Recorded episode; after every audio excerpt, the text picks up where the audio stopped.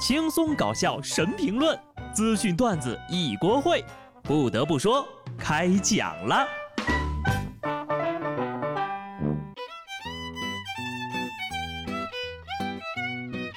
Hello，听众朋友们，大家好，这里是有趣的。不得不说，我是机智的小布。情人节过后的第二天，单身的朋友，你们还好吗？不用太难过啊，七夕呢只有一天，而单身是每一天。还有的人吧，不光是没有对象，就连七夕青蛙都没有人给点，你就说惨不惨？七夕青蛙的死对头，七夕布谷鸟。我那朋友圈里吧，倒是有一堆点七夕青蛙的，布谷鸟的单子就少得可怜了。所以呢，大家伙儿呢也不如反思一下啊。看看你们交的都是些什么朋友？就在七夕节的前一天，长沙路口的红灯呀都从圆形变成了心形，所以爱不会消失，但是爱会变绿，变绿之后也就离黄不远了。七夕单身已经够惨的了，更惨的是呀，出门一抬头还能看到来自红绿灯的嘲笑。不过呢，满大街的红绿灯倒也提醒了在座的各位一件事儿：长沙的单身狗七夕夜不适合上街呀。下面呢，来教教大家如何找到自己心仪的对象。在克罗地亚赫瓦尔岛上，一名五十岁的男子准备了一场浪漫的求婚仪式，鲜花、蜡烛、大餐。而他求婚的对象是他女儿的前男友。是的，你没有听错，爸爸的求婚对象是女儿的前男友。好消息是，男子最终求婚成功，并且在求婚现场还宣布，他们将在十月通过代孕迎来一名女婴。既然是真爱，咱们就好好祝福一下啊！但是这个关系就有点超纲了，合着你们家就女儿一个多余呗？我们请女儿来回答一下啊！前男友变成妈妈，还给你生了一个妹妹，是怎样的一种体验？这该不会是世纪复仇的剧情吧？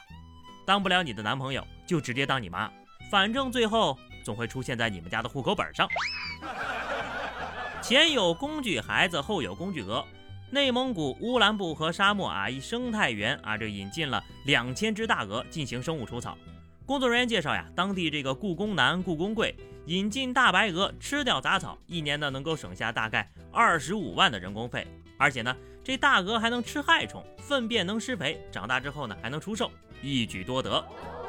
震惊！某地果园主人竟为员工吃草和虫子。鹅是一块砖。哪里需要哪里搬，后来呢，人就把砖给吃了，真的是卸磨杀鹅呀！吃的是草，下的是蛋，鹅为这片沙漠付出了太多太多，不像有的人呢，打工是不可能打工的。在浙江义乌，一男子凌晨两点拿砖头猛砸 ATM 机的屏幕，砸碎之后呢，主动报了警，等警察来抓自己。他就说呀，自己比较懒，不想上班，也不想出门。觉得这样下去呢，迟早会饿死，所以呢就想住进监狱里，管吃管住呀。目前已经被警方刑事拘留了。打工是不可能打工的后续吗？他大概不知道监狱里也是需要干活的吧？而且这货还提前把头给剃好了，没用的地方都是挺勤快的呀。怎么会有这么懒的人？都快赶上我了。人呐，还是要勤快一点，多学点东西，不然等老了。连广场舞你都跳不了。义乌五十多名大爷大妈一边跳广场舞一边背英语单词。据大妈介绍啊，自己是做外贸生意的，因为今年的疫情影响呢，许多外国客户来不了了，就打算通过直播把商品卖到国外。现在呢，他们连跳广场舞的时候也没停下。其他人一看呢，人家边跳广场舞边学英语后，纷纷加入战队。要说这些大妈也太上进了吧！一下班就葛优瘫玩手机的我表示。你大妈永远是你大妈，佩服佩服呀！以后呢，你们估计也不会听见有人说投诉广场舞大妈跳舞太吵了，吵到楼上的孩子学习了，而是改成俺们家孩子正好也在学英语，大妈们，你们背的声音再大一点吧！广场舞已经很难了呀，现在还要学英语，以后我的老年生活还能安静的当个宅老头吗？出去玩也能学习，挺好的。可是下面这个当爹的呀，是不是玩的有点太开了？长沙有一位父亲啊，竟然要求自己九岁的儿子必须每天在户外玩上两个小时，没玩够不准回家写作业和学习。这孩子呢也没有上补习班，而是学习了各种户外的运动，皮划艇呀、滑雪呀、野外生存等等等等。父亲说了，孩子拥有健康的身心才是最重要的。我就想多问一句，爸爸还缺儿子吗？我比你儿子还会玩呢，玩的比他好。而且呢，你也一定不用担心我会去偷偷的学习。难道这个操作就是反向输出？这样的话，孩子就会觉得舒舒服服坐着写作业就是特别美好的事情了。当孩子坐在课桌前，就会想：啊，今天总算玩够了，终于可以写作业了。不得不说，其实让孩子出去玩两个小时，那倒是一点都不难。难就难在呀，在现在这个压力极大的社会，让父母也抽空陪孩子玩两个小时。往好了想啊，这种教育呢对孩子是好事儿。但是现实一点看，主要吧还是人家有钱。一般人家里呢就别跟着凑热闹了。人家玩完了，家里还有矿可以继承呢。你玩完了呀，指不定就得去帮人家挖矿了。说到挖矿搬砖哈，我个人觉得啊，只要是正当的途径赚钱，那就挺好的。二十三号，罗永浩转发了自己代言的一款手游的视频，并且配文：“大家好，我是渣渣浩。”对此呢，评论区大部分的声音是很失望。为了还债，什么钱都赚。也有网友表示支持，认为这样挺好的，体面的还债。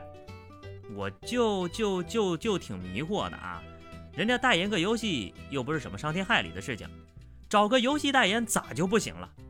别管人家怎么还债了，看看你钱包里的余额吧，赶紧想办法呀，让里面满满当当才是真的。